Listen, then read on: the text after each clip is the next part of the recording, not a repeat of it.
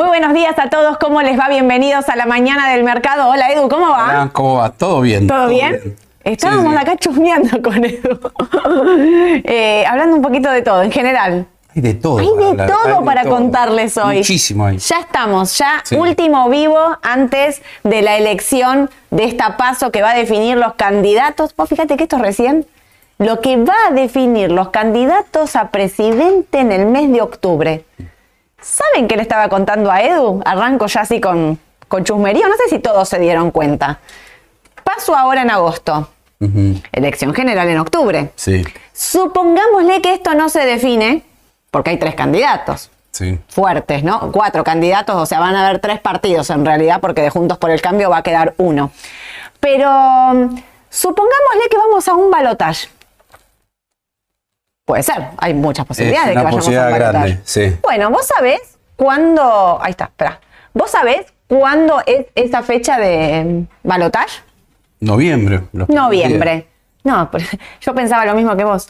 Domingo 19 de noviembre. No, Lunes 20 fin de semana largo. es feriado. Pará, todos ustedes están pensando. Lo, que pensaría el común denominador de la gente es, uh, no me puedo ir afuera si quiero votar, sé que, qué sé yo. ¿Yo sabes lo que pensé? Me muero. Sí, ya que feriado en. Estados Unidos, acá no operamos y Estados Unidos abre. Yo fue- ¿Viste cuando decís lo primero que pensé?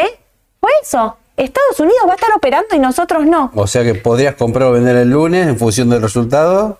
Pero en no Estados acá, Unidos, pero, no acá. en el mercado local. No acá en el mercado local. Los Sí. clientes de Raba que pueden operar en ambos mercados zafan, pero todos Sí. los que tienen cuenta en otros, en otros brokers que no pueden operar en Estados Unidos, no, no. A esperar. A esperar. No me quiero adelantar. No quiero ser tirabomba. Vamos a ir paso a paso. sí, vamos paso Precisamente vamos a hablar de la paso que se viene. Tengo una novedad para contarles. Mañana vamos a estar enviando el audio a la mañana con las noticias más importantes. A la tarde, todos los que estén registrados en el WhatsApp de difusión, Aye, Mauro, acá a la mesa de, de operadores, les va a estar enviando eh, un mensaje con soporte resistencia de todos los papeles argentinos para que tengan bien en claro los números que uno tiene que tener presentes en el corto plazo ahí en el WhatsApp para que no tengan que estar yendo a buscar las filminas en el vivo y demás.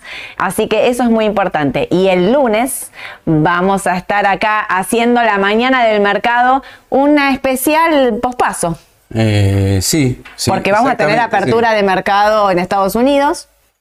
Y eso nos va a dar, posibil- a dar la Mm. posibilidad de hablar. las- ¿Te vas a animar? Sí, claro, ¿cómo no te va a animar? Venís vos, vengo yo. Si vos no venís, yo no vengo. Mirá si voy a venir solita acá frente a toda esta Obvio, gente que nos va a estar esperando. Vamos a estar analizando entonces el mercado lunes 9.45. La mañana del mercado vamos a hacer ese especial. Dale. Vamos a arrancar Dale, sí. porque tenemos de todo. Arrancamos con el dólar. Ya todos sabemos que descontrola el tipo de cambio. ¿Qué es lo que está pasando? La volatilidad es altísima. La intervención del gobierno ayer decían que era de 94 millones.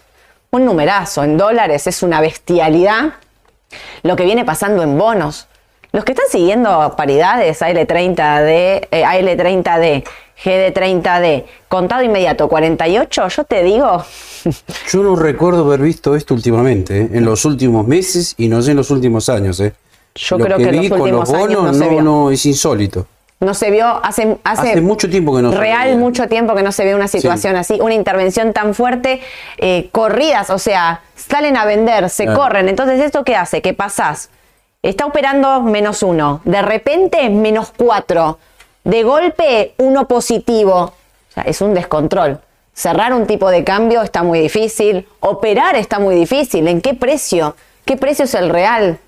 Pero de hecho me pasó gente que abre cuenta y me dice, yo vi que cerró 522 el dólar mes, quiero Claro. comprar ese valor. Claro. Y ayer yo le decía, no, no, pará, arrancó en 545, no lo podía Claro. creer. Claro. ¿sabes? después lo vi en 530. ¿Cómo Mirá puede cuánto ser? cerró. 528 cerró. Es Y no operó, o sea, estos precios, créanme, no, no son reales, no, no. mm, A ver, ¿cómo decirles? Es, eh, son precios de una foto, porque esta foto que estamos viendo acá, real, no es lo que pasó durante el día. El cierre no tiene nada que ver con lo que pasó durante todo el día. Lo que pasó durante el día es que, como dice Edu, el MEP con AL estuvo 540, 545, casi todo el día. El MEP con LED estaba 575, todo estaba más arriba. El CCL ayer llegó a estar arriba de los 600 y después empezó a corregir. O sea, que es lo mismo que pasó el martes. 608 llegó a estar y cerró 597. O sea, la intervención es tan fuerte dentro del mercado que hace no solo que los precios de cierre sean la nada, sino que durante el día la volatilidad es de, no de, de poco, o sea, estamos hablando de 20, 30 pesos, 10 pesos según el tipo de cambio en todos los activos. Y además, Sole, lo dijeron hoy en la radio, se están abriendo muchísimas cuentas comitentes, ¿sabes para qué? Para comprar dólar MEP. Claro. Porque el pequeño inversor dice, che, el LUTA 600. Pero pará, el MEP está a 522 o 530. Obvio. Es una diferencia abismal. Sí. Algo que no se ve todos los días esto. La diferencia es abismal y en realidad también hay mucho miedo de la elección.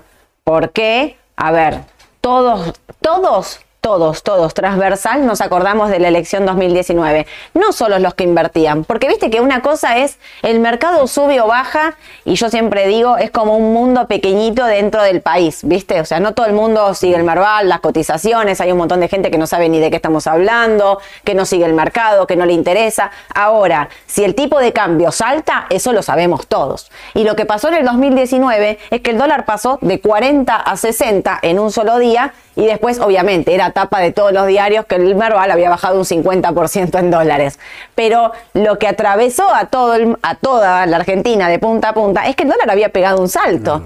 Entonces, ahora las posiciones de cobertura están allá en el techo.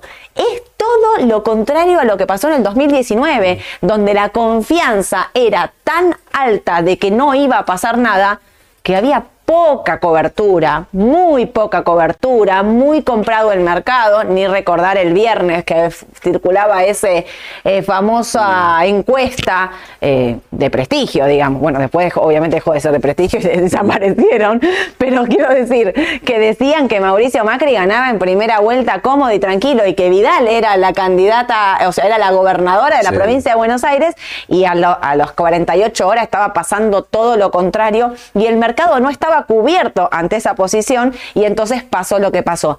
Acá estamos literal en la vereda de enfrente. Las posiciones de cobertura son altísimas. El tipo de cambio ya subió de antemano, no estoy diciendo que el lunes no va a subir, pero digo, nada que ver a un escenario con el otro. Muchos me preguntan, ¿están todos vendidos? Entonces, si están todos vendidos. Me viene a la memoria la vieja frase, el mercado castiga consenso. ¿Qué pasa si... Remera. Claro, ¿qué pasa si hay una buena elección de la oposición? Claro. Entonces el lunes el dólar se desploma desde 600. Claro. El SSL también. Todo. Algo que ya dijimos como posibilidad, no quiere decir que vaya a ocurrir, es una posibilidad en la medida que la oposición gane con más o menos una amplia diferencia al oficialismo, ahí sí puede pasar ese escenario. Claro, porque nosotros siempre veníamos diciendo, el contado con liquidación, no vemos un tipo de cambio de, de unificación, ¿viste? Cuando me dicen, bueno, si el tipo de cambio se unifica es 400, nosotros ese escenario no lo vemos. Estamos hablando de acá a la semana que viene, estamos hablando del corto plazo, de la reacción del mercado a una elección. ¿Qué es lo que puede pasar? Y lo que puede pasar es esto que dice Edu, que el mercado está súper defensivo y como bien dijo Edu, ¿cuántos de ustedes abrieron cuenta para salir a comprar MEP en estos precios por temor? Entonces eso hace que por ahí el mercado tenga una sobrereacción en los tipos de cambio. Realmente, y lo que hay que decir es que hay una realidad que es que el Banco Central no tiene un dólar partido al medio, que las reservas están negativas, que todos lo sabemos, que la plata del fondo no llegó y que Argentina salió a pedir préstamos a la CAF, a Qatar, digamos, empezó a, a armar un montón de vericuetos para afrontar estos pagos. Claro, y el fondo dice, ahora charlamos después, y a mí ya me pagaste. ¿Qué problema tengo? ¿Yo por qué te voy a mandar la plata? Veamos qué pasa ahora en la elección y después vemos con quién voy a dialogar. Pero lo que sí puede pasar es esto que dice Edu, atentis al contado con liquidación que puede bajar. ¿Por qué? Porque viene teniendo una suba fuerte Miren esta brecha. Esta es la brecha MEP eh, CCL. Y esto se los quiero mostrar porque este MEP eh, se los puse con AL. Este es el intervenido. Este es el más barato de todos. Y este es el contado con liquidación. Pero miren cómo llegó y ah, marca esa curva para abajo. Atentis con esa curva y obviamente esta brecha que es altísima, que hay que ver si corrige. O sea, digo, siempre fue mucho más cortita. ¿No? Eh, y otra cosa, Sole, todos hablan del dólar blue en 600, pero pocos hablan del dólar oficial. Allá cerró en 2.95. Sí. ¿Y qué es lo que hablamos hasta hace un ratito? que esas mini devaluaciones diarias que se vienen dando durante todo el año ahora se están acelerando. Quizás no sean más mini devaluaciones. ¿Por qué? Porque venían devaluando al 7% mensual y con las devaluaciones que hay todos los días desde el principio de agosto, ahora da el 14% mensual. O sea que se está incrementando la devaluación. O sea, lo que muchos veían como una devaluación brusca para esta segunda parte del año, quizás no se dé, pero sí una aceleración de la devaluación diaria. Eso sí. Eso sí, es importante eso que está diciendo Edu y lo charlamos antes del vivo para para ver de qué manera se los explicábamos a ustedes de la manera más sencilla. Y es esta, que como lo está explicando tal cual Edu. El dólar oficial venía subiendo mes a mes a un ritmo del 7 que era aproximadamente acorde a la inflación. Exacto. ¿Viste?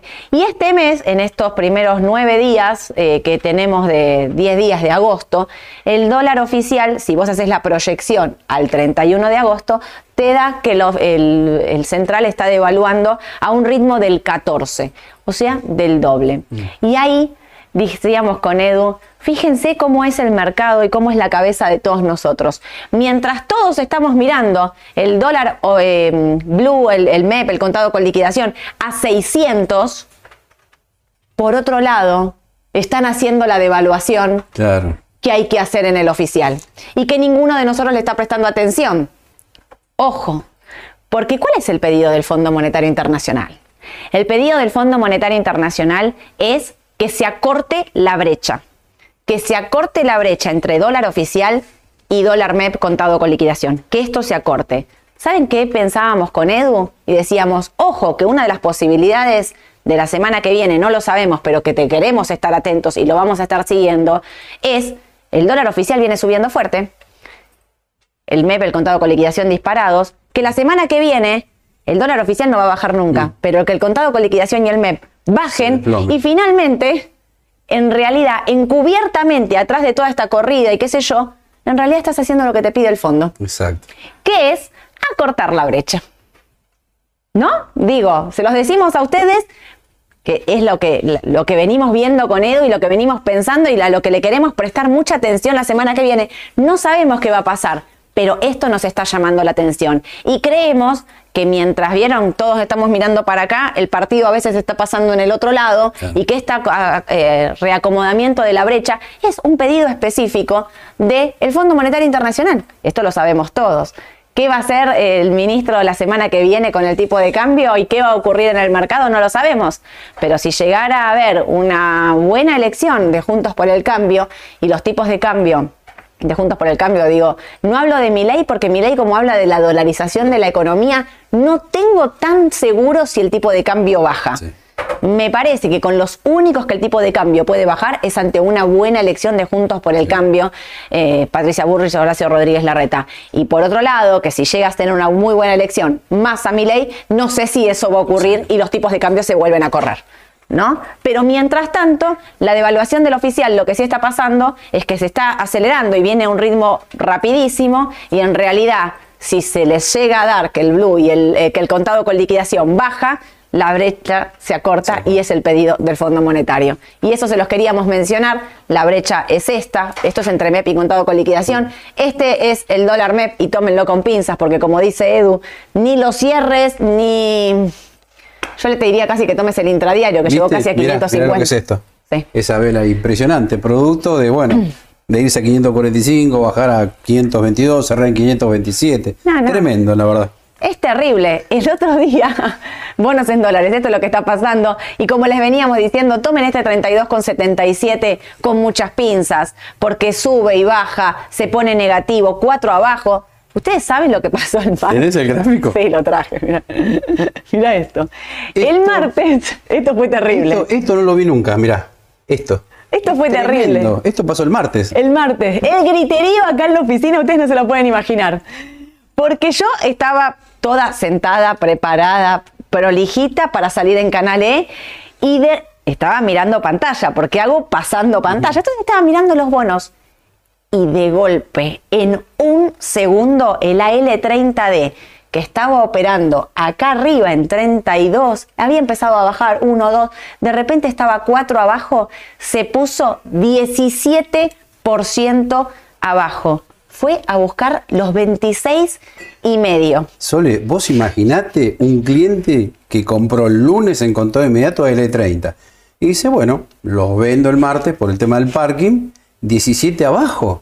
¿Qué tipo de cambio te daba? Te daba como 6.58, lo calculé. Te daba una cosa como... Es tremendo. ¿eh? Era, terrible. Si vendías ahí, pero pagabas un tipo de cambio altísimo. Pará, el primero fue griterío. Todos, ¿qué está pasando? Acá en la mesa, todos los operadores, ¿vieron? Pocas veces te grita. porque uno andamos todo bien corazón, ¿no? Menos mal. Porque uno, ustedes por ahí piensan que esto, viste, como la película El Lobo de Wall Street, que están todos gritando. No, no, el ambiente es más relax, más de cafecito, tranquilo, qué sé yo pero créanme, no había nadie sentado en sus sillas y estaban todos gritando, ¿qué pasa? ¿Qué pasa? ¿Qué pasa? Y lo que pasó era, primero, bueno, sigue bajando. Muchas veces cuando es un error hace, no sé, por ejemplo, 32, 26, 32 no volví a 32. Yo te puedo asegurar que hay un montón de gente que compró 26 y medio, 27, 27 y medio, 28, 29, porque si vos mirás el intradiario, es una escalerita para arriba. Es una muy buena ganancia de trading en el día con los bonos en dólares. Y pará, cuando sigue subiendo, sube más que el precio desde el que cayó. El descontrol era eso. Le escribo a Santiago Llull, de Canal E che, esto es un descontrol, mirá lo que está pasando con lo bueno, que él estaba en vivo, ¿qué pasa? Me pregunta, claro. Yo sacada por el teléfono. Eh, eso es lo que les queremos decir, esa es la volatilidad. Ahora, fue un dedazo, un dedazo quiero decir alguien que, no sé, quería comprar, puso, quería poner una orden en 26 para comprar, la puso en venta. ¿Saben qué? Tuvimos todo el día esperando a ver si esa orden se daba de baja. ¿Y, saben qué? Nunca se dio de baja esa orden. Quiere decir que esa orden fue efectiva, porque a veces te puede pasar, digo, cometiste un error, te equivocaste como operadores, esa cosa pasa, a veces en la velocidad en la que vas operando, metiste lo que le llamamos el famoso dedazo, eh, y el mercado te lo, llamas al mercado y obviamente en un error tan grosero, el mercado te, te lo da de baja. Acá no se dio de baja. Esta operación se hizo, con lo cual Sí, con lo cual no podemos hacer ahora, me parece, ni análisis técnico, ni por fundamento, porque acá es cualquier cosa. No, no. fíjense esto. Y lo que hizo ayer, bueno, fue en menor medida, pero también. Ya. Terrible. tuviste una brecha importante, eh, viste que lo decía al principio, 545 de entrada, claro. cerró en 527, o sea que dependemos también de lo que haga el gobierno, ¿no? Es terrible, la intervención es terrible y esa volatilidad, fíjense qué grandes son las velas. Digo, las velas que sean muy largas, esto quiere decir que son eh, días muy volátiles, de mucha volatilidad en el tipo de precio. Por ende, como dice Edu, la pregunta si se van a quedar comprados o no, me imagino que deben estar todos hablando de eso. ¿Me quedo comprado en el AL30 o no? Y la, a ver, de largo plazo nosotros somos y seguimos sosteniendo que el bono hay que quedárselo de largo plazo, que nos parece una buena alternativa, eh, a pesar del riesgo que obviamente que es un activo de riesgo, tiene 40 de TIR. En el corto, en el corto, la verdad es que no les podemos decir nada, porque esto está para cualquiera. Si ustedes tienen a este punto casi en la corazonada de pensar que el mercado puede estar subiendo el lunes, bueno, quédenselo comprados. Pero honestamente, no hay AT que funcione, no hay datos, no hay nada, no, no, no se puede hacer un análisis de profundidad y tampoco nos queremos jugar realmente a decirles ni se queden comprados ni vendidos. Lo que sí estamos seguros es el de largo plazo. La semana que viene puede ser otra, otra historia. Y otra cosa, Sole, el cliente que viene y quiere comprar dólar MEP tendría que hacerlo hoy mejor, ¿no? Porque mañana compren con todo inmediato, pero tiene que vender el lunes en dólares. No, me parece que nadie lo va a querer hacer eso. Para mí las operaciones. comprar dólar me compra hoy y vende mañana en dólares. Las operaciones de dólar se cierran hoy. O sea, se empiezan hoy, se cierran mañana. Ahí está. No me quedo. O sea, no compro. Nunca compro un bono un viernes para cerrar la posición el lunes. De por sí, naturalmente no lo hago. Con una elección en el medio. vacío eso, me parece. claro. Te puede quedar el dólar en 400 o te puede quedar en. Claro, te puede cualquier, quedar... cosa. cualquier cosa puede pasar. Así que no, claramente no es lo que aconsejamos. En el corto plazo, esto va a estar ultra recontra volátil, así que atentis, bueno, ya acá tienen lo que vienen subiendo aproximadamente. Espera que vuelvo para atrás porque no me acuerdo todo lo que había puesto. Ah, licitación. ¿Sabes que hay una cosa de la licitación que te, me lo anoté por esto? Porque me llamó mucho la atención. Hoy hay licitación, que es clave también, justo hoy licitas, bueno, tienen fechas ya pactadas, no podían hacer mucho. 720, 700, 720 es lo que va a estar licitando, sí, en pesos. ¿Saben qué me llama la atención? Se los voy a leer. El Palacio no incluyó las lelites. ¿Qué son las lelites? Los fondos comunes de inversión tienen, siempre les hacían una suscripción, una licitación aparte, digamos, cerrada para, solo para fondos, donde les ponían letras bien cortas. Esas letras bien cortas de rendimiento alto, digamos, o sea, como las letras, pero que solo podían operarlas el Fondo Común de Inversión que le da liquidez, ¿no? Siempre eran de vencimiento 20 días, 25. No hay. ¿Dónde va a parar toda la plata esa de fondos comunes de inversión mm. corta? Raro. Y otra cosa, tampoco eh, incluyó nada atado al dólar oficial. No hay un instrumento en la licitación de hoy que te ate al dólar oficial. Es todo ser. Todo una señal esa, ¿eh? Todo ser.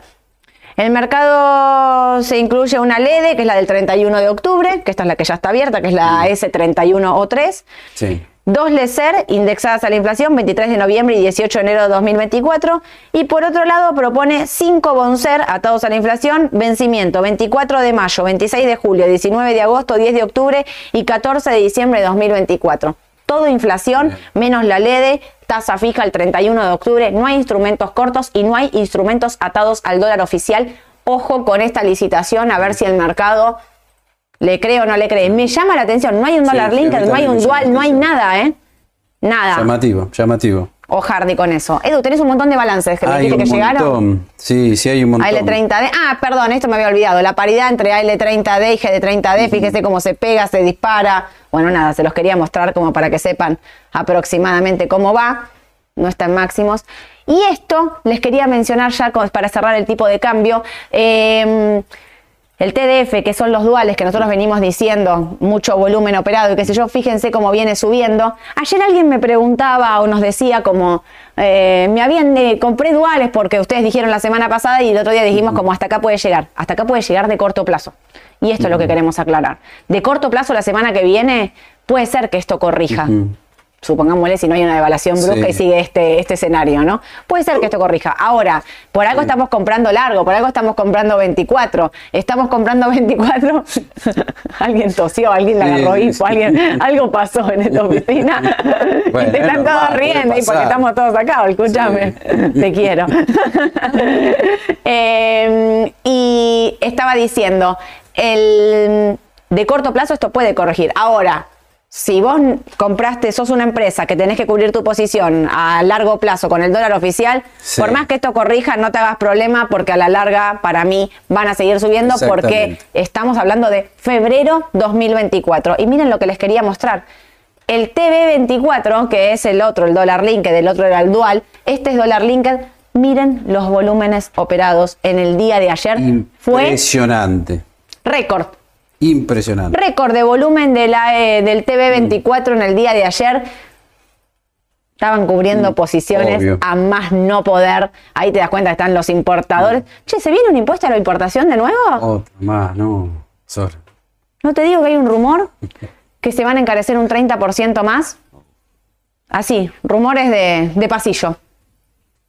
No sé, rumor de pasillo, te lo dejo ahí. Ahora sí, Edu, Merval en dólares. Finalmente decíamos, 7.30 era un valor para rebotar, estaba en 7.50 cuando hablamos el martes, el mercado rebota de corto plazo y empieza a ir, ¿va a buscar los 800? Eh, Hoy mañana te queda, ¿eh? Y yo creo que sí, puede ser, porque me parece que la expectativa es que, o lo que el mercado viene apostando desde, yo creo que desde el principio de este año, es un cambio de escenario político financiero si gana un candidato de la oposición, ¿no? Por eso el mercado el lunes, cuando ya se conozcan los resultados de las elecciones, bueno, reaccionaría al alza, esperemos, eh, si se da este, este evento, ¿no? Obvio. Y ahí sí podríamos superar los 8.60 también. Pero bueno, no, no, me quiero adelantar, es una posibilidad, ¿no? ¿Compras hoy? Si no estoy como en renta variable, sí, algo compraría, seguro. ¿Vas con algo de renta variable a la paso? Sí, sí, sí. ¿Vas con algo de renta variable a la paso? ¿Vas 100% comprado a la paso? No, no, creo que no. No, 50 seguro. 50 la seguro. IPF, Aluar, por ejemplo, ¿no? Eso te queda. Sí, sí, el resto puede ser tasa de interés, algún CDR conservador, me parece. Como para tener un poco de dólar y para tener pesos claro, disponibles. Claro, bien diversificado por la Bien diversificado, todas las medidas, perfecto. Pero bueno, llegó el balance de TGN. ¿Sabes lo que te quiero decir primero? Sí. Es impresionante la tanda de balances que llegan. Uno a veces no da abasto porque muchos llegan después de hora, otros llegan hoy temprano. Entonces, la verdad que a veces no damos abasto. No, no, obvio. Pero bueno, algo podemos resaltar. A ver, em, en el caso de TGN, bueno, vino bastante bien. Pero ojo, ojo, claro. Vamos a empezar con esto. Ojo, porque muchos pueden decir, no, vino muy bien. No, vino bien. ¿Por qué? Acá dice 15.900 millones en el periodo de seis meses. Claro, yo lo comparo contra junio del 2022, una pérdida de 6.500 millones. Uf, muy, pero muy bueno. Excelente, podríamos decir. Pero, pero, ojo acá, vamos más abajo. Una cosa es el semestre, otra cosa el trimestre. Sí. Miren qué llamativo esto. En el segundo trimestre ganó 2.400 millones. Mm. Y uno puede decir, uy, qué poco. Sí. El tema es que en el primer trimestre reconoció el tema de lo de, mm, ¿te acuerdas de IPF? El juicio. El juicio de IPF. Entonces tuvo una ganancia muy grande y eso hace que, bueno, quede en el acumulado hasta fin de año. Pero en el trimestre fue medio flojo, 2.400 millones. Igual fue mejor que el anterior, el mismo trimestre del año pasado, que era pérdida. Digo, en el otro tenía pérdida, en este tiene ganancia. Esa es buena, digamos. Esa, es buena, pero ojo, depende cómo se mire. No, no se deje llevar siempre por el acumulado semestral porque puede haber sorpresas, ¿no? Perfecto. Eh, ¿TGN? ¿Te gusta el papel TGN? Sí, no es de los más llamativos, pero sí es una posibilidad. Ok, ¿y te lo, tendrías? Te... Si querés diversificar, sí. Por ahí me gustaría más TGS que TGN. Sí, a mí también. Sí. Me Yo parece también que elijo por más me parece que es mejor. Ahora igual hay que ver, viste, con todas las, eh, las licitaciones de los gasoductos y demás, como quién se reparte y quién no. TGS ganó el gasoducto, ¿no? Sí, dicen que... la próxima es para TGN, ¿viste? el rumor es que la próxima es en uno y uno. Bueno, veremos, pero... Si una apuesta a eso, bueno, entonces sí sería mejor. Sí, igual para mí de, largo, corto plazo. Escúchame, si vos pensás, como dijiste antes, que va a haber un cambio de gobierno y que va a haber una cosa con las tarifas, qué sé yo, y demás, no puede haber también un salto en, esas, en esos papeles. O sea, no pueden ser defensivos, con todas las comillas de los sí. Y me quedé pensando en lo que dijiste vos de Telecom también. Sí. Porque vi los números de Telecom y son malos. Ahora lo vamos a ver. Para, pasamos a Mola primero. Vamos a Mola. Eh, yo te diría que medio flojo lo de Mola.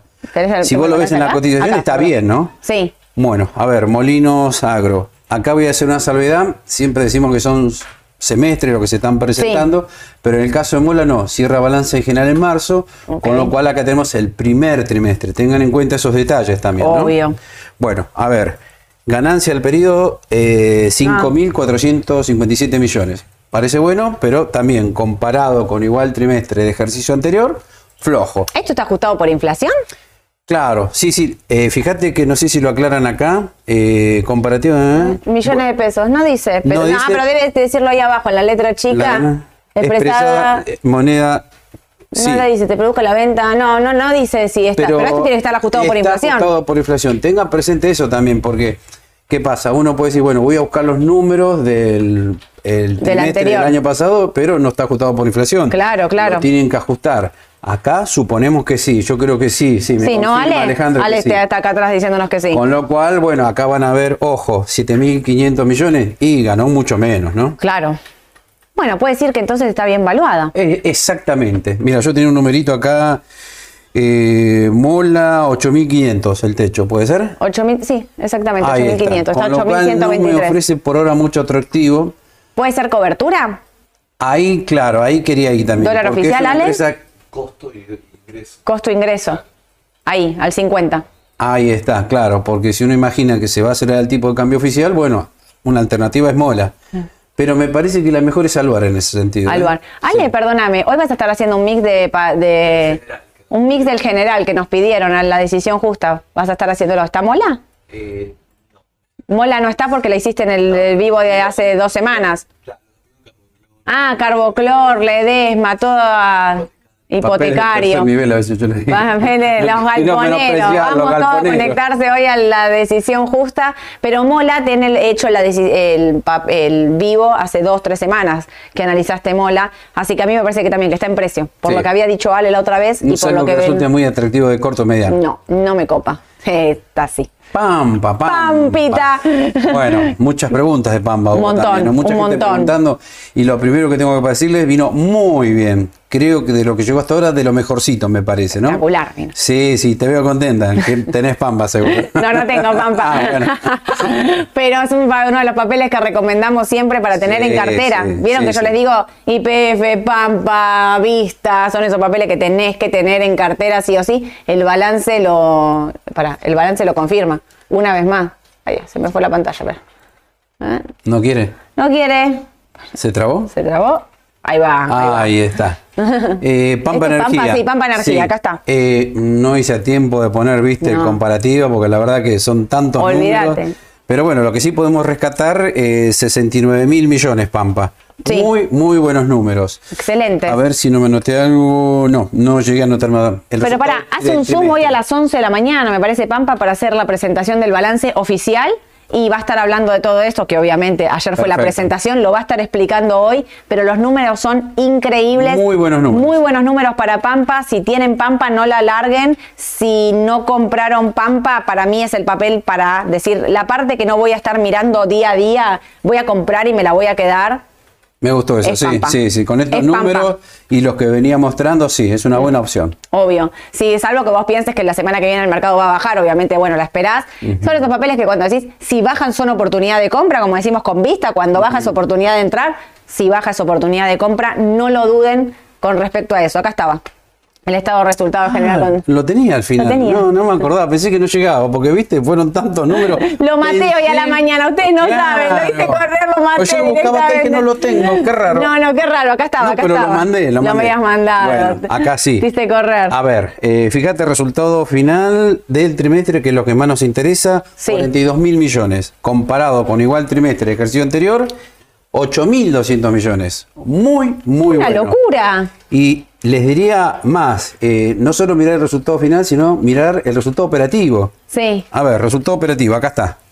35 mil millones contra 16 mil millones. Hermoso. Muy bueno lo de Pampa, ¿eh? Y creo también, acá no está, pero comparado con el primer trimestre, esto es enero, febrero, marzo, sí. Fue muy superior este segundo trimestre también, ¿eh? Exacto. Sí, sí, sí, en todas, en todas las comparaciones. No, no, cabe duda que hasta ahora es de lo mejorcito que vi. El mejor balance que llegó, sin dudas. Ledesma.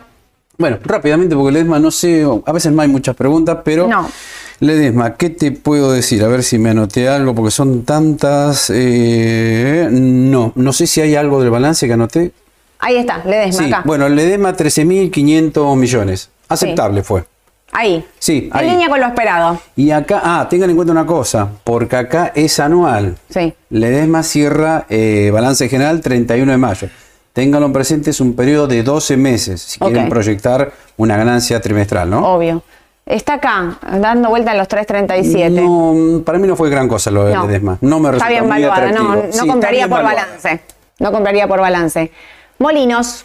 Bueno. Juan Semino. A ver, acá, acá me quiero. No era Molinos, dije Molinos y me quedé. Era Molinos, Juan, Juan Semino. que cada Juan Semino, acá vas a detenerte. Sí, me voy a detener primero y principal porque la recomendamos hace un par de semanas atrás. Subió desde, a ver, 52 hasta 74. Después vino un desplome que no sabemos qué pasó ahí. Si hubo una liquidación forzada, no lo sabemos. Primero pensamos que este balance venía mal, pero no, vino muy bien, les diría, ¿eh? Y además otra cosa, vino con propuesta de distribución, que eso es lo más interesante.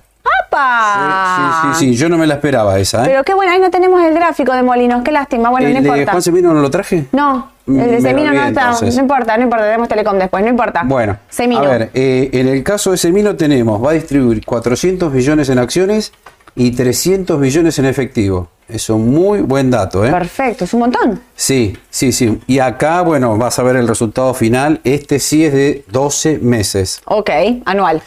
Anual, igual que el edesma, que celulosa, Morix, son 12 meses, cerrado el 31 de mayo. 1.900 millones de pesos. Es una bestialidad. 148 millones. Viene creciendo trimestre a trimestre. Si bien acá no lo tengo, si uno mira el primero, segundo, tercero y cuarto, en todos los meses se nota una mejora operativa interesante. ¿eh? Claro. Acá quizás no lo podemos ver, pero porque tenemos el resultado, el resultado final. Pero los resultados trimestrales, lo que es el margen operativo, viene muy bien creciendo trimestre a trimestre. Semino, muy Juan bien. Semino. Y te digo otra cosa más, eh, que esto lo vi. Quizás debería ganar más. Lo que pasa es que también tiene, bueno, como muchas empresas, resultado por exposición a la inflación, diferencia de cambio, que si uno los elimina, podría estar en un número mucho más alto que este. Pero del panel general, así como dijimos, líder Pampa, del panel general esta es una buena opción, sí. Perfecto. Y la que viene, hoy vengo mal con la pantallita de esta. Uy, me fui, me fui. Telecom. acá está, Telecom. Telecom. Eh, acá está. Ahí, ahí tenés los números. Acá está. Bien, a ver. Eh, pérdida por pérdida de la pérdida explotación. De la explotación 24 mil millones a junio y 18 mil 400 millones del año pasado. Muy flojo, muy flojo. flojo. Y acá me quedo con lo que vos decías. Supuestamente el Telecom, si viene un escenario distinto al actual, estamos hablando de estabilidad, baja inflación, recomposición de tarifa, podría ser una de las grandes beneficiadas. Por ahora no es una buena opción. Pero ojo el año que viene, puede cambiar el escenario y se puede ver bien favorecida. Sí, no, la mirás en dólares, está destruida. Sí, sí, sí. Mirás el ADR, está destruido. Sí, además, eh, yo cada tanto lo miro, no lo miro todos los días, pero es un papel que no arranca. Parece que sube, se queda, sube, se queda. no tiene ninguna expectativa por ahora. Lo podés comprar solo si tenés una expectativa a futuro de cambio de situación. si no, exactamente. Por ahora no. No, no iría. Bueno, ahora sí. Y nos vamos a Estados Unidos, que llegó el dato de inflación. Llegó un poquito, sí, ya llegó hace un rato ya. Eh, vino un poco mejor, digamos, eh, de lo estimado, porque mira, el anual era 3.3 y vino 3.2. Ese es el, único, el, único dato, porque los demás están en línea. El subyacente mensual y el IPC mensual, 0,2 en línea, pero solo el anual, esto, 3.2 contra 3.3, o sea, vino un poquito por debajo del estimado, lo cual es bueno. El mercado estaba reaccionando de manera positiva porque antes, no sé cómo estará ahora, pero antes de que arranquemos el DAO, eh, el QQQ, el tecnológico, cuando lo me mandaron que era el QQQ. El QQQ es el índice ETF tecnológico, que es el que agrupa las empresas de tecnología de Estados Unidos más importantes, le decimos así, es QQQ. Así que para los, por a veces nosotros vamos a la velocidad. sí, pobre, porque bueno, nosotros hablamos del QQQ y a veces no nos, a veces no nos damos cuenta que tenemos que ser más, eh, explicar más, porque hay gente nueva que no sabe. Esto lo tienen que buscar así, porque esto es el ETF que opera. Vos tenés en realidad el Nasdaq, que es el índice tecnológico. Los índices, como el Marval, no operan. Pero si hizo un ETF, que es el QQQ, que es el, el que representa a las empresas tecnológicas, que es, así. Entonces ustedes lo tienen que buscar cuando Edu habla del tecnológico, del QQQ, lo tienen que buscar de esta manera porque esto es lo que pueden comprar, no solo en Estados Unidos, sino acá, bajo CDR también. Así que es importante esto. ¿Rebotó? Eh, ¿De corto? Me, preocupa la proyección, porque te acuerdas que dijimos, está con tendencia a la baja, la está queriendo adicionar cada vez más. Que hoy suba 1%, bueno, podríamos tomarlo como un rebote técnico de corto plazo, pero estaría con mucho cuidado acá. ¿eh? Para mí es un rebote de corto plazo. ¿Sabes que te decía? Apple eh, rebotó en los 178 clavados. Microsoft en los 321 también. O sea, como que de soportes de corto plazo los respetaron perfectamente y rebotan. Hay que ver hasta dónde llega ese rebote como me diría Edu, rebote de gato, muerto. Cuidado con el rebote de gato muerto, Soledad, me lo dijo siempre, siempre me está ahí, me está alertando, así que atentis con esto, pero bueno, el dato de inflación hace que hoy el mercado de Estados Unidos esté, baja, esté subiendo, así que vamos, arrancamos ahora sí. Bueno, dale. Agarré preguntas del vivo de la semana pasada que no, obviamente no llegué a contestar casi nada. Eh, ayer hice un videito, un, un TikTok, un videito de TikTok. estás en TikTok, ¿no? Estás en TikTok, estás en todos lados, sí, estoy con Ayer, la ayudo, si no la bombardeo, Ayer. Eh, escúchenme una cosa, hablé de los bonos del Tesoro americano y acá quiero hacer un par de aclaraciones, porque obviamente en el TikTok tenía un minuto, entonces no podía explicarles todo lo que les voy a explicar a ustedes ahora. Los bonos del Tesoro americano son el instrumento más seguro del mercado porque son los bonos libres de riesgo. ¿Sí?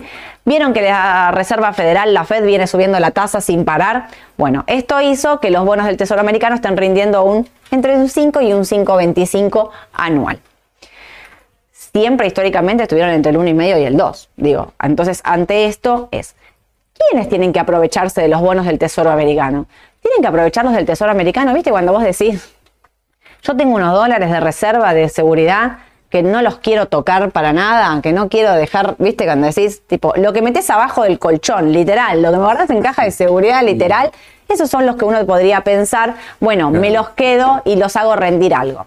Ahora, yo creo que hay un escenario donde hoy es una oportunidad y, o sea, personas para las que hoy es una oportunidad y personas para los que hoy no es una oportunidad. Y acá me quiero detener. Si vos tenés pesos y querés dolarizar, me decís, bueno, compro MEP, los meto abajo del colchón. Y yo ahí te digo, antes que comprar MEP, yo, Sole, Edu, compraríamos dólares contado con liquidación. Esto se hace vía CDR, quiere decir, compro un CDR, lo convierto al papel original en Estados Unidos y me lo quedo afuera, lo vendo en Estados Unidos y ahí ya tengo dólares, o sea, pasé de tener pesos a tener dólares. Y con esos dólares compro el bono del Tesoro americano, muchos me pedían el ticker, mm. hay un bono, son números, porque no mm. compras un ETF, la especie, la letra como es acá. Son como 10 números, no se los puedo pasar, porque aparte hay un vencimiento por día, porque el Tesoro americano, o sea, estamos hablando de miles de millones de dólares operados en estos instrumentos diariamente. No les puedo pasar un número, pero sí sepan, o sea, lo, buscan eh, o, le piden acá a los operadores, los que operan acá en Raba, que quieren un bono del tesoro y le dicen el tiempo que quieren tenerlo. Eh, a los que tienen pesos, entonces para mí, antes que comprar dólar MEP y meterlo abajo del colchón, compro contado con liquidación. Me van a decir, ¿estás pagando más caro? Sí, claro, estoy pagando más caro, pero se suponía que vos ibas a comprar esos dólares para atesorar. Claro. Entonces estás pensando en un largo plazo. Y antes que tener dólares abajo del colchón que no me rinden nada, los pongo en el instrumento más seguro del mundo, que son los bonos del Tesoro americano, que rinden un 5% anual en dólares. ¿Esos son los que tienen pesos? Ahora van a venir todos los que tienen dólares abajo del colchón a decirme, yo quiero eso, porque yo ya tengo mis dólares abajo del colchón. A los que tienen dólares abajo del colchón les digo, no es el momento. ¿Por qué? ¿Se acuerdan que al principio de todo hablé de la brecha entre MEP y contado con liquidación? Bueno, si vos tenés dólares MEP, vos me vas a decir los dólares son dólares en todo el mundo y yo te voy a contestar, no, no son los mismos dólares en todo el mundo. En Argentina el dólar MEP vale 550 y el contado con liquidación vale 600. No es lo mismo tener tus dólares en Argentina que tener tus dólares en Estados Unidos. Entonces, lo que te pasa es que vos para agarrar los dólares que están acá y llevarlos afuera, tenés que pagar esa brecha. ¿Que ¿Cuánto es esa brecha? Del 6%. Entonces, Perdiste un año de, bono de rendimiento del bono del tesoro. ¿Te conviene? más, alto, me parece. Ayer era más alto. Ayer era 530 contra 593. Claro, porque te estoy hablando del LED de poner, estoy siendo re ah, optimista, porque la brecha en algunos momentos fue del 8, del 10, del 12. La semana pasada, eh, al principio de esta semana, el lunes, la brecha estaba en el 14, 15. Claramente no conviene hacerlo. Si vos tenés dólares, lo que tenés que hacer y lo que tenés que esperar es que esa brecha se acorte, o si hoy te estás llevando con una brecha del 6, 8, 10, por ahí lo que estás pensando es que en algún momento esa brecha va a ser del 20, 30, digo, estás recontra especulando. Piensen que en el peor momento de la Argentina, a tipo de cambio, que fue cuando fue la caída de Mauricio Macri, esa brecha llegó a estar en el 18. 18%. Entonces, si vos tenés dólares abajo del colchón y me venís a decir, che, yo solo hoy quiero llevármelos afuera para rendir bonos del tesoro, te diría, no lo hagas y espera. Esta opción me parece que es para los que tienen pesos en la mano y quieren comprar bonos del tesoro y decir, yo quiero, viste, los guardar esos dólares que me los quedo para un resguardo en mi vida, viste esa parte de la plata que decís, che, lo tengo como una, ahí como una, garantía, como una reserva de valor que no quiero tocar. Bueno, a eso sí, pero tienen que tener pesos, porque hoy dólar contra dólar no conviene, perdés un año de bono del tesoro. Claramente no conviene. Por eso quería aclararles. Se pueden comprar en pesos y es esto que acabo de decir. tienen pesos, mandan la transferencia, se convierten a dólares con contado con liquidación y una vez que tienen eh, dólares con afuera, con esos dólares se pueden comprar. Y la segunda pregunta que me hacen un montón es, ¿tengo que tener abierta una cuenta en Estados Unidos para comprar estos bonos del Tesoro? No, no hace falta. Raba tiene la oportunidad de operar en el mercado local y en Estados Unidos con la misma cuenta comitente acá en Argentina. Entonces, no hace falta que te abras una cuenta en Estados Unidos, en un banco, en un broker o algo, para operar estos bonos del Tesoro. Con la misma cuenta comitente acá en Argentina, podés operar ambos mercados. Quería aclarar eso porque si no, a veces pensamos que es para todas las oportunidades. No siempre son para todos, para todos los mercados, ¿no? Jessica, ¿puedo comprar GD30 en contado inmediato y el mismo día ingresar la orden de venta por GD30D a 48 o debo esperar el parking de un día? Jessica, sí o sí esperar el parking de un día. No podés cargar la compra y la venta en 48 en el mismo día. Compras hoy en contado y mañana vendes en 48, que es lo que decía Edu antes. Exacto. Salvo que tenga tenencia anterior. Claro, sí, si tenías tenencia ya previa, sí, porque estás utilizando bonos ya parqueados. Pero si no, es comprar hoy y vender y cargar la orden de venta mañana en 48. Y lo que decimos también que hoy sería quizás el último día para comprar dólar MEP. Hoy compro en contado, mañana vendo el bono L30 y ya está. No me puedo arriesgar el viernes a comprar en contado porque yo no sé qué va a pasar el lunes. Tal cual. La volatilidad puede ser altísima y no, no hacer eso. Mauricio, ojo si baja todo después de las pasos para los que preguntan qué hacer con la liquidez. A veces esperar también rinde, pero no tengo la bola de cristal, lo digo por experiencia propia. Esto es un comentario de Mauricio que quise subir desde la semana, que lo hizo el martes, y me parece que está muy bueno este comentario. No tengo la bola de cristal, lo digo por la experiencia propia. A veces esperar también rinde. Y eso es lo que nosotros decimos con Edu, porque muchos nos preguntan, ¿qué hago con la liquidez? ¿Qué hago con la liquidez? Es real que qué Digamos, qué complicación esto. A mí me decís, espera, y quizás esperaría en dólares, ¿viste? Mm. O sea, por ahí no todo en dólares. Pero la realidad es que si acá compras dólares, te los tenés que llevar al banco, tienen que volver a ingresar y demás.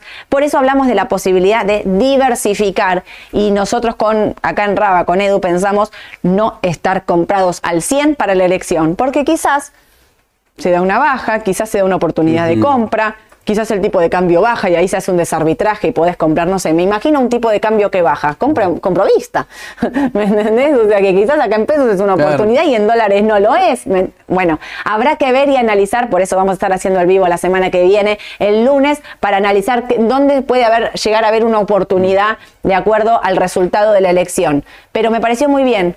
¿Qué hacer con la liquidez? A veces esperar también rinde. Es muy importante eso. Ernois, si tengo subsidios, ¿puedo comprar CDR en pesos y después venderlos en pesos? Sí, claramente. CDR en...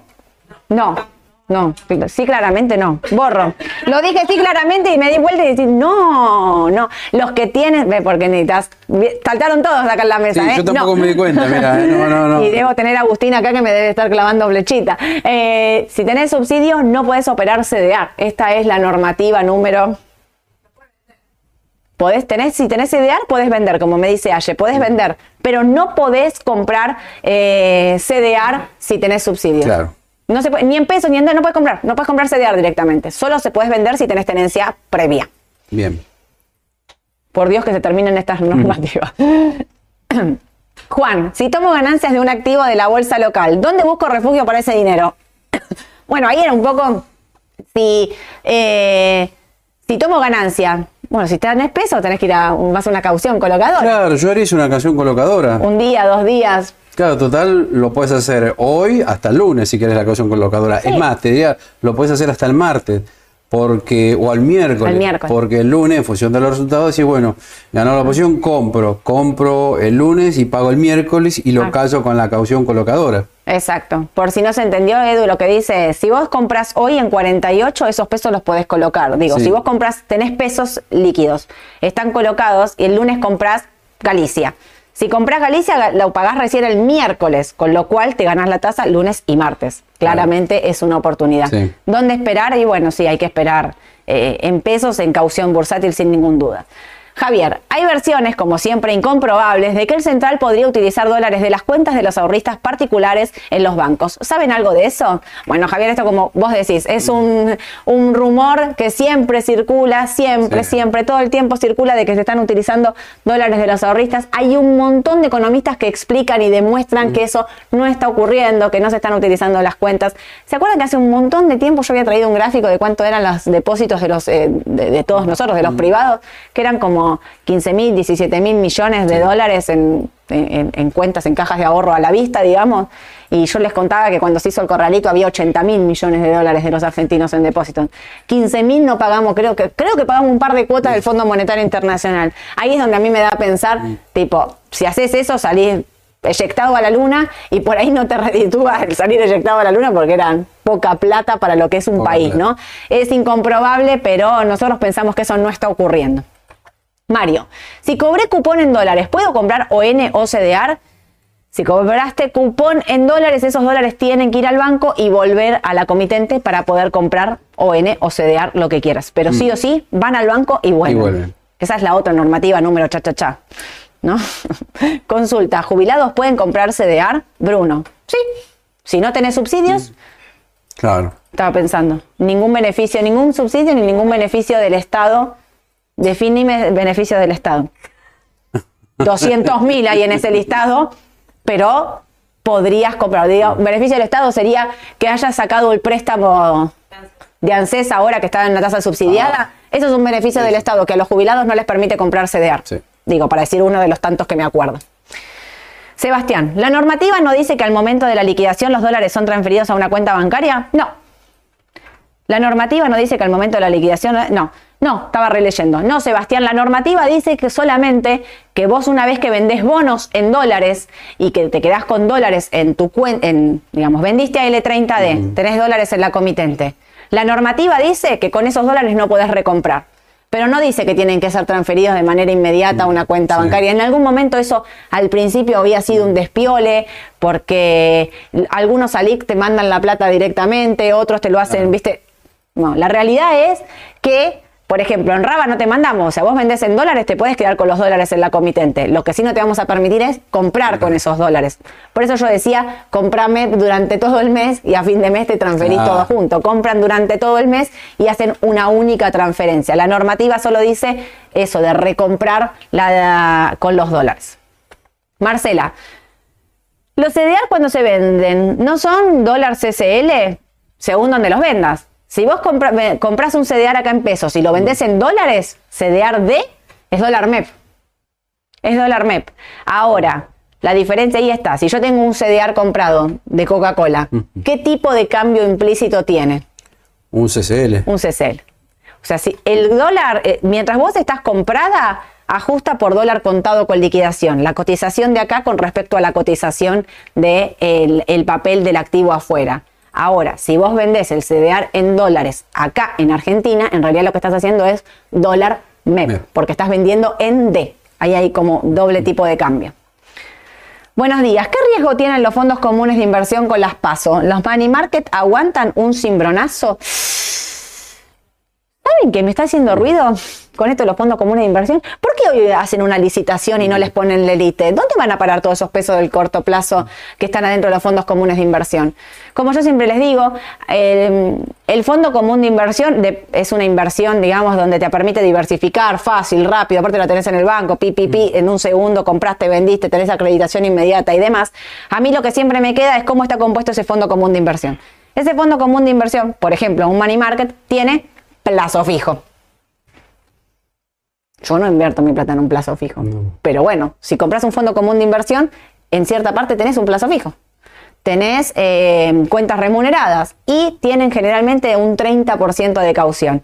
A mí lo que me da a pensar es que yo no creo que esto pase la semana que viene porque no veo un escenario de caos absoluto. No, no, lo veo, pero sí me pasa que digo, antes de tener un fondo común de inversión y una cuota aparte, me quedo con una caución garantizada, que lo hemos explicado mil veces, que está garantizada por el mercado, que el mercado actúa de garante y que siempre fue lo que le dio mm. liquidez al mercado en su totalidad. La verdad es que prefiero eso antes que tener eh, un money market eh, y también porque es una cuota aparte. Digo, prefiero, yo soy de las que prefiero que lo mío es mío, ¿viste? Lo mío es mío, en mi cuenta, en mi caja de valores, nada de, darme vuelta. Adrián, ¿qué harían con dólares líquidos a días de las paso? Bueno, un poco lo dijiste vos, me parece, ¿no? Una parte, si querés este, mandarlo afuera por las dudas, este, no sería mala idea. Yo igual si tengo dólares ya a esta altura, me quedo a esperar, ya, está. Ya tomaste la decisión, me parece. a esta altura de partido, sí. Es un poco lo que veníamos diciendo. Faltan 48 eh, horas para la paso de... El mercado hoy, mañana y ya está. Y chao. No esperen a último momento para tomar las decisiones. Yo creo que más o menos ya todos tienen una idea o están haciendo ya los cierres, digamos. Ya sabías qué querías comprar, qué querías vender, especulaste hasta el último momento. Eh, no esperen mañana a las 5 Mañana puede pasar cualquier cosa en el mercado, digo, esto, no esperes hasta las 5 menos 5 para ver la reacción del mercado. Y también acuérdense que el mercado muchas veces entra plata, compra, vende ante una posición y a veces se equivoca. En el 2019 el mercado se equivocó fuerte, fuerte, porque el viernes previo a la paso, el mercado subía 10% en dólares con volúmenes estratosféricos, o sea que no era que nos estábamos equivocando dos pichi.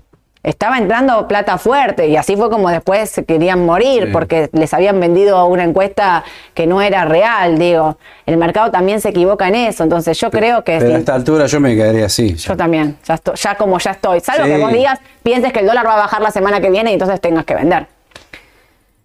Fondos comunes de inversión dólar linked y o duales son una opción de protección y la verdad es que desde el fondo común prefiero comprar los bonos directamente. O sea, dual y TV24 y TDF24, TDA24, el que quieras, prefiero, como digo siempre, antes que el fondo común, mm. lo compro en mi cajita de valores de las acumuladoras, ¿viste? Dólar futuro, ¿Conviene porque está intervenido por el gobierno? Sí, claro, está recontra intervenido por el gobierno, recontra intervenido. La intervención en dólar futuro es altísima, es, de alto riesgo. Las tasas implícitas en dólar futuro son altísimas, altísimas. Así que hay que... Mm, ¿Conviene? Y si no hay una devaluación de acá a 20 días, parecería que está caro, ¿no? ¿Vengo bien? ¿Sigo? ¿Puedo seguir, no? Porque tengo más preguntas, sí, ¿no? Rodrigo, tengo un money market para pagos que voy a tener que hacer post las pasos. ¿Lo saco y hago caución el viernes a 48 horas o lo dejo ahí? Nosotros les repetimos, no queremos que pase nada con los money market de acá lunes, martes. Pero yo siempre elijo la, caución bursátil. siempre, siempre elijo la caución bursátil. Siempre. No me quedo, no me arriesgo. Buen día. ¿Qué escenario haría que los bonos bajen? Cuál pensás que sería un escenario para que los bonos bajen? En el caso que por ahí gane por amplio margen el oficialismo, me parece. Claro. Ese podría ser el escenario. Un dólar muy disparado también, ¿no? Sí. Que no lo sabemos tampoco, ¿viste? Es tanta la incertidumbre que nadie lo sabe realmente. Y por ahí de corto plazo estoy pensando, un escenario que el mercado tomaría mal sería que el oficialismo saque un porcentaje de votos muy alto, me refiero a más del 35%. y, no solo bonos, sino acciones, también todo bajaría. Ahí se dispara el riesgo país, bajan, las, bajan los bonos, bajan las acciones, sobre todo el sector financiero, sube el tipo de cambio. Estoy pensando en. Un escenario por ahí hasta de caos podría ser, pero bueno, no lo sé. Este es el más difícil de todos. Este es el más ¿eh? difícil, sí. Eh, acá voy. Sugerencia de cartera para estar dolarizado respecto al oficial. Eh, sugerencia.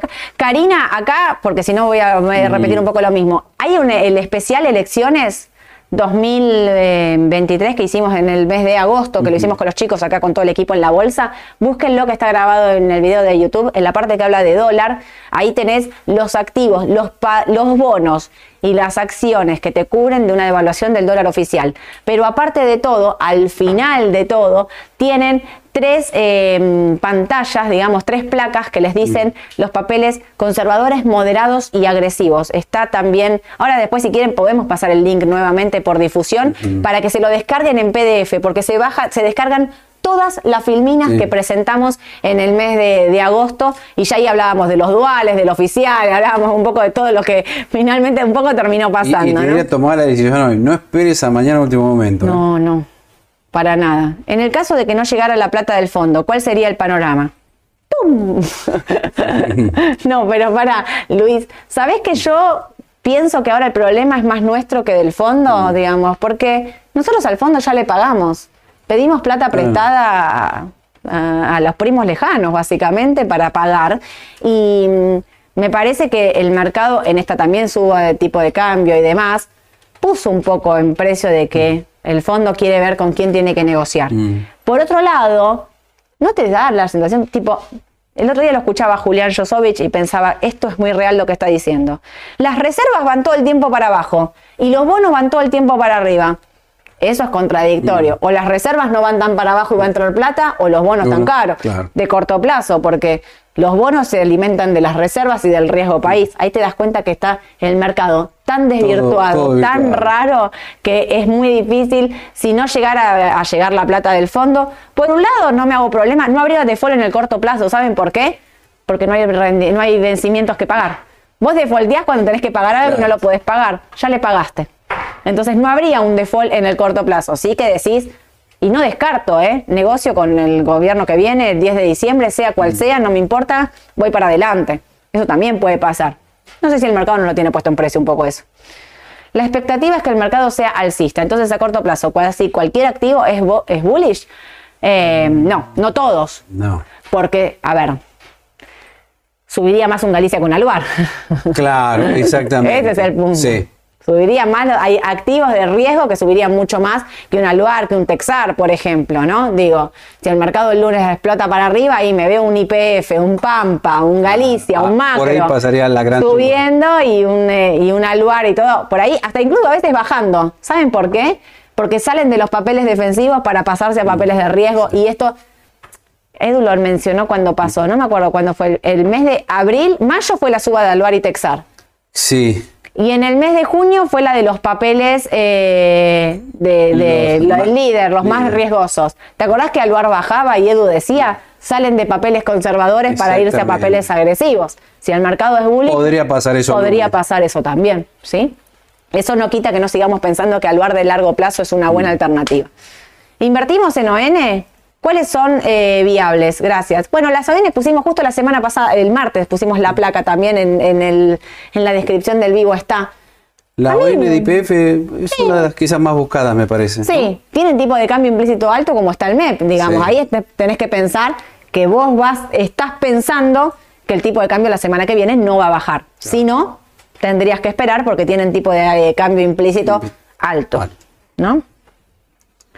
Eh, ¿Qué opinan de Texar? ¿No es raro que baje mientras sube el dólar? Y para veces alguna parte la tiene descontada, ¿no? Sí, y además el balance no fue tan bueno, así, o sea que, bueno, se conjuga todo ahí, me parece, ¿no? Claro. Además también, viste lo que dijimos recién, si sube Galicia y PF en el caso que gane este, la posición, bueno, Texar no sé si es la que más subiría también, ¿no? Obvio. Es un papel más defensivo, me parece. Sí, puede ser. Contesto dos preguntas más que me mandado acá Yami por el WhatsApp y con esto ya cerramos. Agustín dice, en caso de que haya inconvenientes con la CNB o los brokers, ¿sucede algún inconveniente con los bonos del Tesoro? No, no sucede ningún inconveniente porque vos esos bonos del Tesoro los podés traer y depositar acá en caja de valores y sería como si tuviese Saluar, Texar, Galicia, bonos del Tesoro Americano. Y eso quiere decir que vos después los podés transferir al broker que quieras dentro lo que quieras. O sea, lo que está comprado a tu nombre siempre eh, está depositado en caja de valores. También existe la alternativa de tenerlo afuera, porque tenés auditoría que te controla y demás, pero digo, eh, no, no importa lo que pase con tu broker, porque eso está comprado a tu nombre. Recordemos siempre que esto es todo Vamos, registradito, oficial, blanquito, bien prolijo. Y Fabián me pregunta, cuando traes esos dólares de Estados Unidos al CCL, ¿tenés que convertirlos a MEP? No, no hace falta. Vos podés traer dólares de afuera. Hay muchos que siempre hablamos de llevarnos. Y por ahí alguien está pensando, che, esa oportunidad de traerme. Bueno, algo agresivo. Mira, me das pie para decir lo siguiente. Y uno dice, bueno, voy a ser agresivo. Si el CCL está, no sé, hoy 597, 600, ¿no me conviene traer esos dólares y comprar dólar MEP que está mucho más barato? Es una posibilidad. ¿Vos cuando arriesgada, pero sí. Claro, vos cuando traes dinero de afuera podés eh, quedarte en pesos, o sea, haber vendido a 597, o esos dólares comprar MEP. Y ahí te ganas la brecha. El que va, pierde la brecha. Y el que vuelve, gana la brecha. Así que eso también, si vos pensás que esa brecha se, hoy es del 6, 7, dijimos en algunos momentos más alta, va a volver al 1,5, 2, bueno, la oportunidad obviamente es la contraria, es mm. traer eh, en este momento antes de que eso se junte.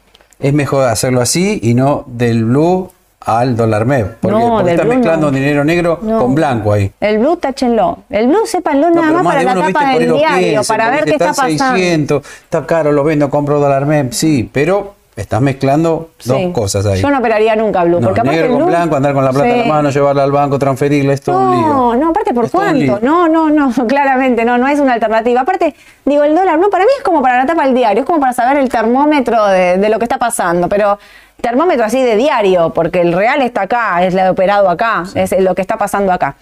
Así que bueno, escúchenme, tengo de todo para mandarles por el WhatsApp de difusión. Les vamos a estar mandando el PDF de lecciones para ahí, para los que no pudieron ver todas las, eh, las placas que armamos, que en ese día estuvimos tres horas hablando. Así que se los pasamos por ahí. Mañana les mandamos el audio. Em, a la mañana ya haciendo el cierre de lo que va a ser el último día de la jornada antes de la elección. A la tarde los chicos les van a estar pasando también por difusión, así que agéndense el WhatsApp. Em, está ahí en la descripción del vivo acá de YouTube. Les van a estar pasando los soportes y resistencias de todos los papeles argentinos para que tengan presente ya ahora sí a todo o nada de cara a la elección.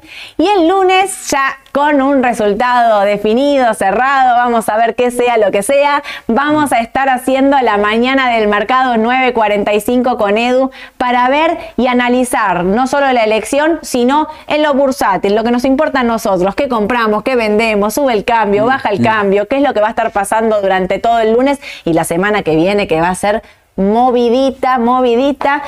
Eh, hoy a la tarde no voy a hacer la decisión justa porque no saben, tengo de todo para hacer, pero van a estar eh, Aye y Ale. Eh, Ale va a estar haciendo un mix de, de, panel general, así que para todos los que siempre están pidiéndole ahí panel general, no se lo pierdan. Hoy a las 5 de la tarde la decisión justa. ¿Vas a votar? Obvio, sí. Por supuesto, vayan, todos, a votar, vamos todos a votar, cada uno con su idea, cada uno con su convicción. Tengo una cosa para decirles, Qué gran comunidad, la de Raba, la de YouTube, la de la mañana del mercado, que hemos atravesado toda esta previa de la elección. La verdad, uno le gusta mi ley, al otro le gusta más, al otro le gusta la reta, pero siempre con respeto. Me encanta, entré al chat, lo estuve siguiendo a la mañana del mercado Qué gran, qué gran comunidad. Los felicito realmente de corazón porque eso habla de la capacidad que tenemos eh, para todos llevar adelante el programa, que lo más importante es esto, que acá, no digo, no lo más importante en nuestra vida, pero acá en la mañana del mercado es las inversiones bursátiles, dejar la idea de lo que uno quiere, el corazoncito, de lo que uno quiere para la vida personal y acá pensar qué es lo mejor que puede pasar y en dónde tenemos que invertir de cara a, los resultados electorales. Así que yo estoy recontra orgullosa de formar parte de ustedes de la mañana del mercado y acá de todo el equipo. Vayan a votar, que tengan una elección tranquila, vayan con tiempo porque dicen que va a haber colas, así que va a votar con tiempo. Capital, dicen, ¿eh? Con tiempo, hay que salir. Vayan a votar tranquilos con tiempo, que sea un gran domingo electoral para todos. Nos vemos el lunes 9.45 para hacer el especial de la mañana del mercado. Que tengan un excelente fin de. Chau, chau.